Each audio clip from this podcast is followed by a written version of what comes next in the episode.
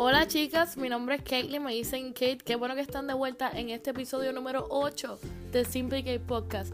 Si es la primera vez que me escuchas, espero que te sientas muchísimo más que bienvenida. En este episodio converso con la psicóloga clínica Michelle Calle sobre los hábitos, porque realmente casi todo lo que hacemos en el día ya nuestro cerebro lo categorizó como un hábito.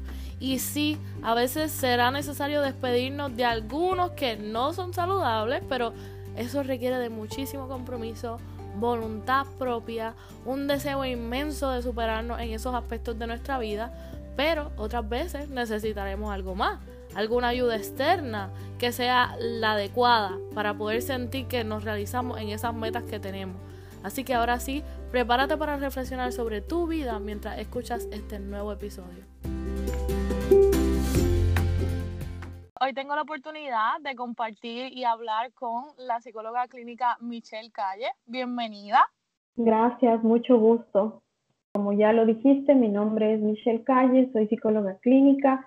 Actualmente estoy terminando mi maestría en neuropsicología clínica y soy de Ecuador, pero me encuentro viviendo en Sao Paulo, Brasil. Bueno, pues creo que hoy tenemos un buen tema porque eh, se trata de los hábitos y yo creo mucho en que tenemos que tener hábitos para poder seguir adelante con prácticamente nuestra vida. Y en el caso de hoy, pues te tengo a ti para que podamos hablar de este tema y nos puedas ayudar un poco. Así que vamos a comenzar. ¿Qué crees? ¿Tú crees que todos tenemos hábitos en nuestra vida o hay personas que realmente no tienen ninguno? Mira, yo creo que absolutamente todos tenemos hábitos. No existe una persona en el mundo que no tenga un hábito. Este puede ser positivo, puede ser negativo, pero siempre están presentes. Los hábitos son comportamientos aprendidos desde nuestra infancia, desde nuestro nacimiento prácticamente. Entonces, siempre están presentes y todo el mundo los tiene. ¿Cuál tú crees que sea la importancia de esto? ¿Realmente es importante tener hábitos o, qué? Mira, como te decía, eh, un hábito está presente siempre y es una práctica adquirida por repetición. Así entonces el hábito llega a convertirse de una forma, por así decirlo, en una costumbre. Y cuando ya la hemos repetido por varias veces, entonces comienza a ser eh, una actividad automática ¿Son importantes? Pues son súper importantísimos, son súper importantes, porque al fin y al cabo es lo que compone nuestros días. Y aquí también la, la importancia de saber escoger entre hábitos buenos y entre hábitos malos, entre comillas, que estos hábitos malos que yo menciono son los que generalmente pueden ser perjudiciales para nosotros. Sí, por eso era que quería que habláramos de este tema, porque um, a veces yo pienso que he tenido que cambiar ciertos hábitos y, para eso tendría que cambiar de entorno, pero ¿tú crees que está bien cambiar nuestro entorno para hacer ajustes en lo que es nuestra vida? Si pudiera hablarnos de eso. Mira, yo creo que está completamente bien porque el ser humano es un ser eh, dotado de inteligencia emocional, que es lo que nos permite en realidad adaptarnos a cualquier tipo de entorno. Y aquí vamos con certeza a adquirir nuevos hábitos. Y mira que eh, esto es de suma importancia porque un hábito, cuando, cuando se crea, crea a su vez redes neuronales debido a las sinapsis que se producen cuando nos enfrentamos a algo nuevo. Entonces, es importante, sin embargo, no es justamente necesario ¿Qué opciones tuviéramos nosotros si en algún momento yo tuviese que cambiar algún hábito, pero no puedo cambiar mi entorno? Ok, mira, el entorno o el cambiar de entorno es simplemente eh, una variante, no es algo fundamental. Es por eso que muchas veces en psicoterapia trabajamos el afrontamiento de la realidad y el aprender a vivir y aceptar una situación. El hábito, el hábito como tal, es tuyo. Tú lo puedes cambiar. La situación de afuera, por ejemplo, si hace mucho sol o llueve o si hay un cambio económico considerable, sustancial, etcétera. Todo eso sucede fuera y tú no lo puedes evitar, no lo puedes cambiar. Eh, te voy a poner un ejemplo. Una persona que está en recuperación por consumo exagerado de sustancias esta persona hará un tratamiento y dentro de este tratamiento incluirá obviamente nuevos hábitos de vida saludable. Entonces, eh, pongamos que un día esta persona sale a pasear, esta persona está en recuperación, sale a pasear y se encuentra con sus amigos antiguos de consumo, coincidencialmente. Y estos están cerca de él y están consumiendo esta persona no puede cambiar esa situación. Él no puede hacer que sus amigos dejen de consumir, no consuman delante de él, etc. Porque esto es ajeno a, él. Pero él puede poner en práctica en este momento sus hábitos, los hábitos que aprendió en su tratamiento y enfrentar eh, la situación. Obviamente él no se va a quedar mirando qué es lo que va a suceder, ¿no? Los hábitos que él aprendió le van a ayudar a manejar esta situación. ¿Cuáles tú crees que son los factores más comunes que hacen que la gente no pueda cumplir con, esos hábitos que quiere crear? Son múltiples, pero entre ellos yo creo que es el hecho de estar en la zona de confort. Eh, la falta de propósito también, la falta de motivación. Y bueno, aquí también podría mencionar eh, ciertas psicopatologías, ¿no? Como por ejemplo la ansiedad la ansiedad puede estar en relación con la procrastinación, que es la acción eh, de postergar, que muchas de las veces decimos que tiene que ver con la pereza. Y no, realmente no es así, es un problema que se da a nivel químico en nuestro cerebro. Asimismo, eh, otro factor para no cumplir un hábito puede estar relacionado con la depresión. en la depresión eh, existe una baja motivación entonces las personas no se van a sentir en la capacidad de crear nuevos hábitos, mucho menos de, cumplir hábitos antiguos. Yo creo que serían esos los factores. Ahora que mencionas lo del estrés y la depresión, yo sí pienso mucho que para que una persona quiera cambiar ese estilo de vida, quiera tener nuevos hábitos, pero si está pasando por una depresión, yo diría que es bien importante que, que busque ayuda para esa depresión, eh, ya sea con un profesional en psiquiatría o psicología o consejería, lo que fuese necesario para esa persona, para que entonces pueda salir adelante, porque si no trata la raíz del problema, que en ese caso sería la depresión, no se le va a hacer tan fácil crear nuevos hábitos.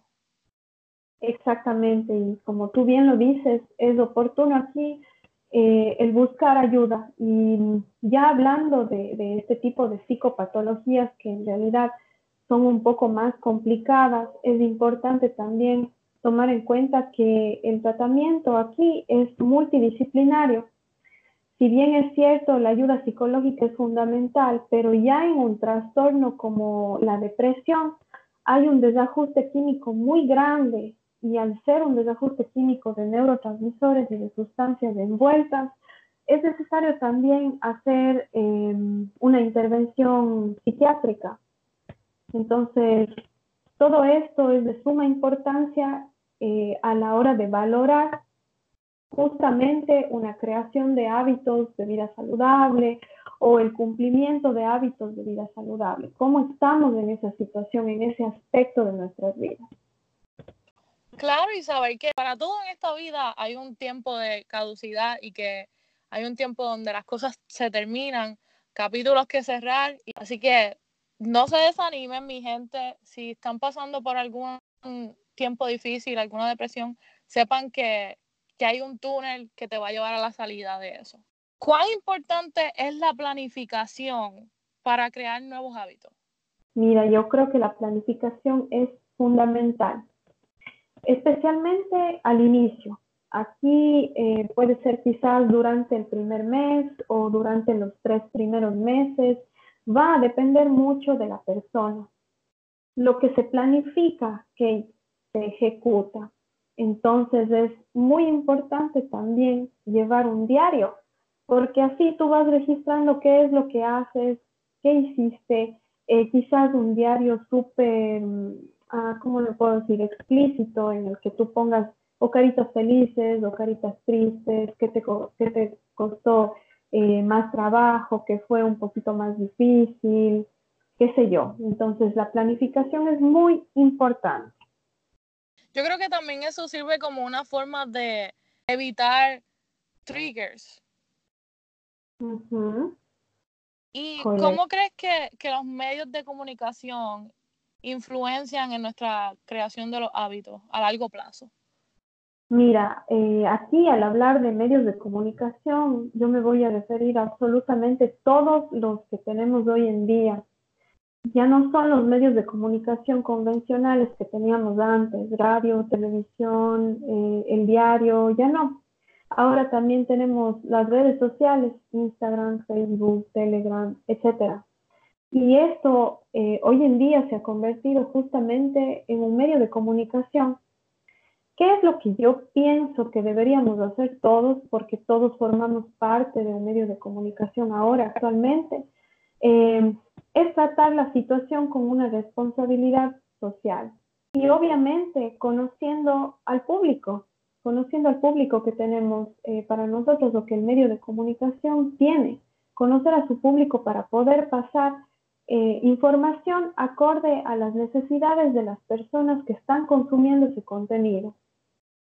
Es claro que aquí es importante también saber que cada población es diferente y el éxito de influenciar o crear hábitos a largo plazo está en la actualización el estudio y el contacto con esas personas. Voy a poner un ejemplo. Mira, nuestra tierra, el mundo en el que nosotros vivimos, está en constante movimiento, lo que genera que existan estaciones. Son cuatro estaciones. Estas estaciones influyen en las personas y obviamente van a influir en su humor. Así, por ejemplo, existe un trastorno que es súper importante tenerlo en cuenta que es el trastorno afectivo estacional, que generalmente se da en invierno. Y aquí yo considero muy importante que los medios de comunicación deberían eh, de alguna forma buscar conocer que existe esta realidad y que esta realidad es común. Y actuar al respecto, cambiar de estrategias, hacer énfasis en otras cosas, eh, tratar de pasar siempre mensajes positivos, eliminando el no de, esos mensajes, eliminando la palabra no, tratar de mm, ser enfático de los mensajes que pasan. Me gusta, me gusta mucho esa línea de, pensamiento y tienes toda la razón. La mayoría tenemos Instagram, la mayoría tenemos Facebook, la mayoría tenemos páginas en las redes sociales en donde pudiésemos poner todos un granito de arena para crear literalmente un mundo mejor, pero yo diría que no solamente sea en las redes sociales, sino también en, nuestra vida, en, en, lo que es cuando caminamos y nos comunicamos con las personas, todo eso que pongamos en las redes sociales, que también lo podamos vivir y que lo podamos compartir cuando vamos por la calle y, o cuando estamos trabajando porque yo sí pienso que todavía podemos crear un mundo mejor. Me encantó, me encantó lo que acabas de decir, es de suma importancia que todos pongamos ese granito de arena. A veces eh, nosotros pensamos, no, no voy a compartir esto porque es absurdo, me sirvió a mí, pero no le va a servir a nadie más. Y no es así. Mira que alguien en algún lugar del mundo puede mirar X post o puede mirar X foto y puede realmente cambiar su día. Entonces es súper importante poner ese granito de arena que no nos cuesta nada en realidad. Exactamente. Y se pudiera utilizar la idea del futuro como una motivación para que nosotros podamos crear hábitos más saludables en el presente. ¿Tú crees que eso es una buena idea? ¿Qué tú piensas de eso? Mm, mira, de hecho se utiliza es lo que más se utiliza, pero yo, yo no lo recomiendo. Para mí es importante vivir el aquí y el ahora y aprender a disfrutar el proceso. Justamente eh, con disfrutar el proceso me refiero a aprovechar cada cosa que vas aprendiendo a lo largo de ese proceso. Eso es lo que realmente te va a ayudar a construir una base sólida en la creación de hábitos. Y estos obviamente al tener una base sólida van a ser con certeza duraderos. Entonces, esta cuestión del futuro, yo sinceramente no la utilizo, no la recomiendo, pero veo que se utiliza muchísimo y se utiliza muchísimo en todos los aspectos. Para mí no es una buena idea. Mira, esta cuestión de las dietas, por ejemplo. Em, ofrecen cambios en un mes, en dos meses, en tres meses. ¿Y qué ocurre con la persona que va a realizar esta dieta? Lo tiene que conseguir, lo tiene que conseguir en tres meses y se presiona a conseguirlo en tres meses. Pero ¿qué sucede si no lo consigue? Se llena de frustración. Entonces, la idea de crear un hábito de vida saludable es completamente otra. Eh, es justamente el hecho de que sea duradero, es justamente el hecho de que sea eh, un proceso que preserve la salud mental. Entonces, para mí es importante, como te digo, el aquí y el ahora, mucho más importante que los resultados a futuro. Ellos llegan solos, pero el vivir el aquí y el ahora es algo que tú construyes y es algo que tú luego vas a poder decir, mira, yo lo hice así, me sirvió de esta forma, yo vi cómo cambié de eh, haciendo esto, esto y esto. Entonces a mí me parece súper importante el vivir el aquí y el ahora. Qué bueno, qué bueno que mencionas eso porque, ¿sabes qué? Yo creo, yo creo lo mismo que tú, porque para, para mí es muy importante que yo me pueda vivir los procesos que paso y, y no me gusta que pase un día sin que yo realmente pueda valorar algo que hice o algo que me pasó. Y esto también pasa, como tú bien dices, en las dietas, si nos enfocamos solamente en el resultado, pero no en el proceso, pues entonces perdemos mucho, perdemos mucho y las personas pudiesen pensar que también están perdiendo el tiempo porque estás buscando la meta, estás buscando este, llegar a la meta, pero no estás buscando aprender de tu meta durante el proceso. Y yo creo que lo más esencial cuando hacen dietas es que la persona pueda aprender entonces ahí está la diferencia entre lo que es una dieta y lo que es un hábito saludable a largo plazo. Así que me gustó que mencionara eso. ¿Cuándo conocer que pudiera ser too much o que la motivación está ya como fuera de control? ¿Esto ocurre? Eh, ¿Lo has visto? ¿Qué tú piensas de esto? Lo he visto, lo he visto bastante y yo creo que esto ocurre cuando dejas de hacerlo de forma consciente cuando esa motivación, entre comillas, deja de cumplir la función de motivarte y empieza a exigirte al punto de comenzar a, de que tú comienzas de alguna forma a sentir culpa. Es decir, algo no sale muy bien y tú empiezas, eh, el proceso es así, empiezas a frustrarte, eh, disfrazas esa frustración y luego esa frustración sale en forma de culpa. Entonces, no es sano. Y sobre todo también cuando tú ya no te sientes bien, cuando tú ya no estás a gusto con la situación. Entonces, ahí volviendo al tema de las dietas, mira, cuán importante es tener un hábito de vida saludable a diferencia de tener una dieta que dura quizás un corto tiempo.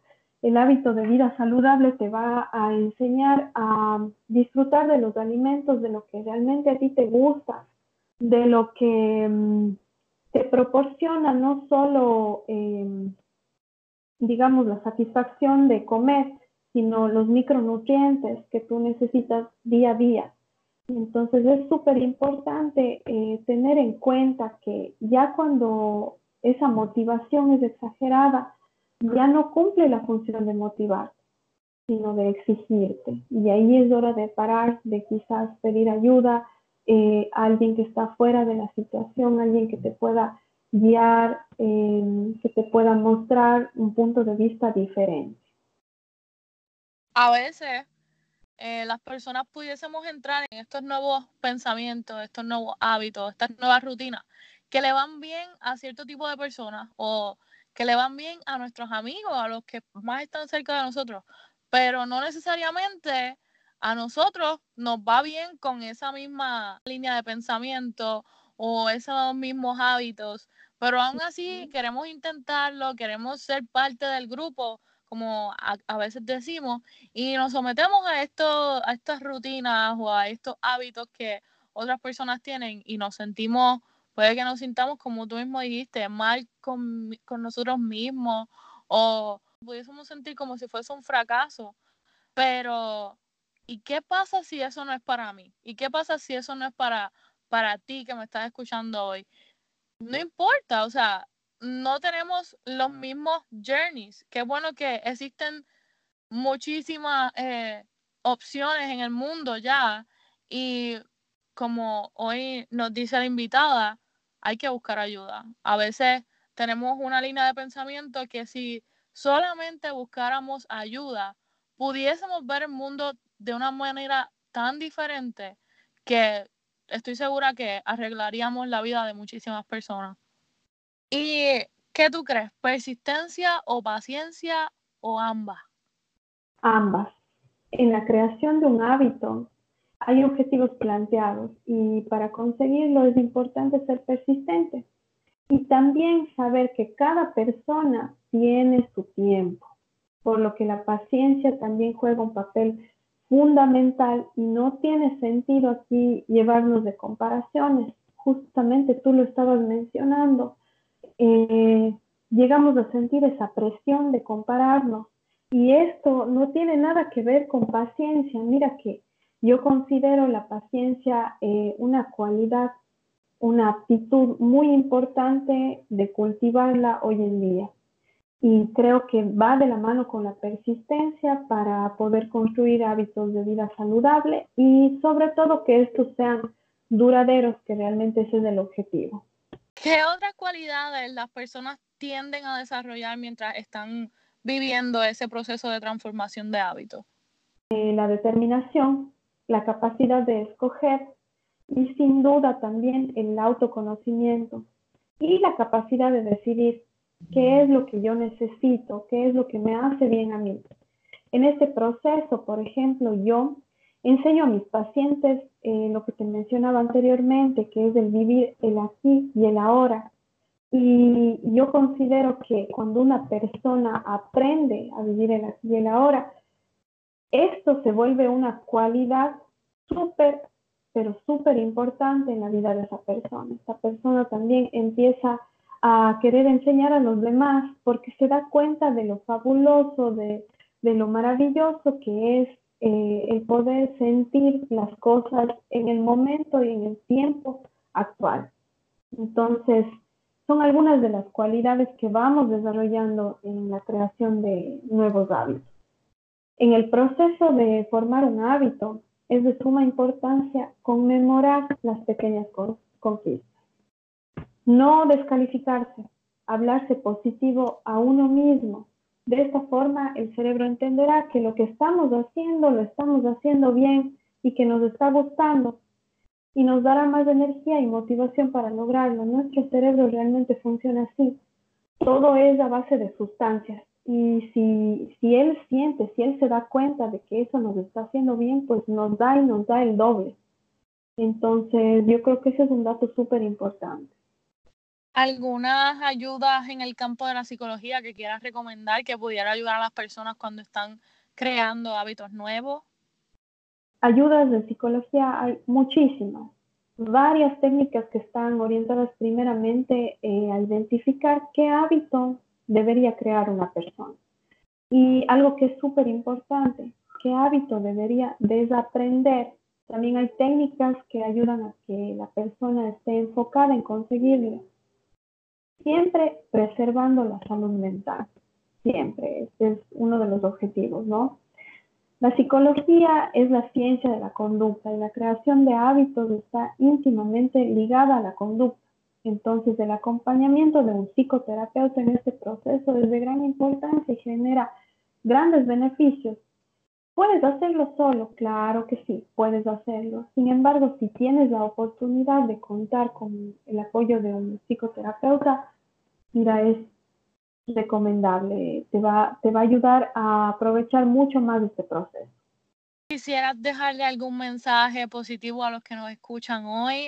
¿Algo que quieras compartir con nosotros que tú creas pudiese ayudarnos? Todo lo conseguimos.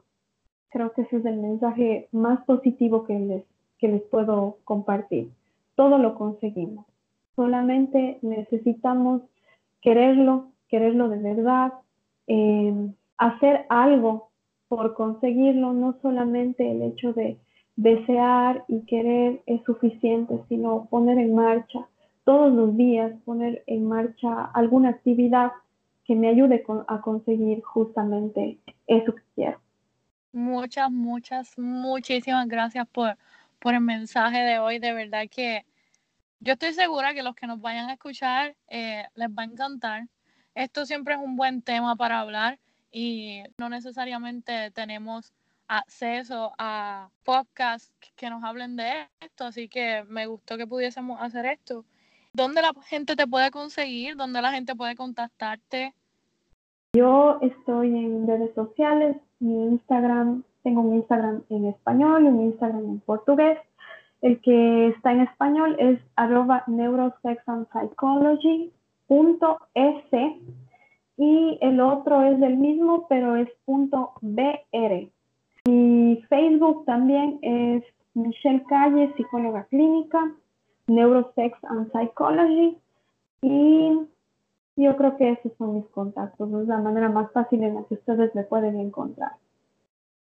Bueno, pues me encantó que pudiésemos tener esta conversación y espero que sea de mucha ayuda para las personas que nos escuchan hoy. Mm, me encantó también y te felicito, tu trabajo es magnífico.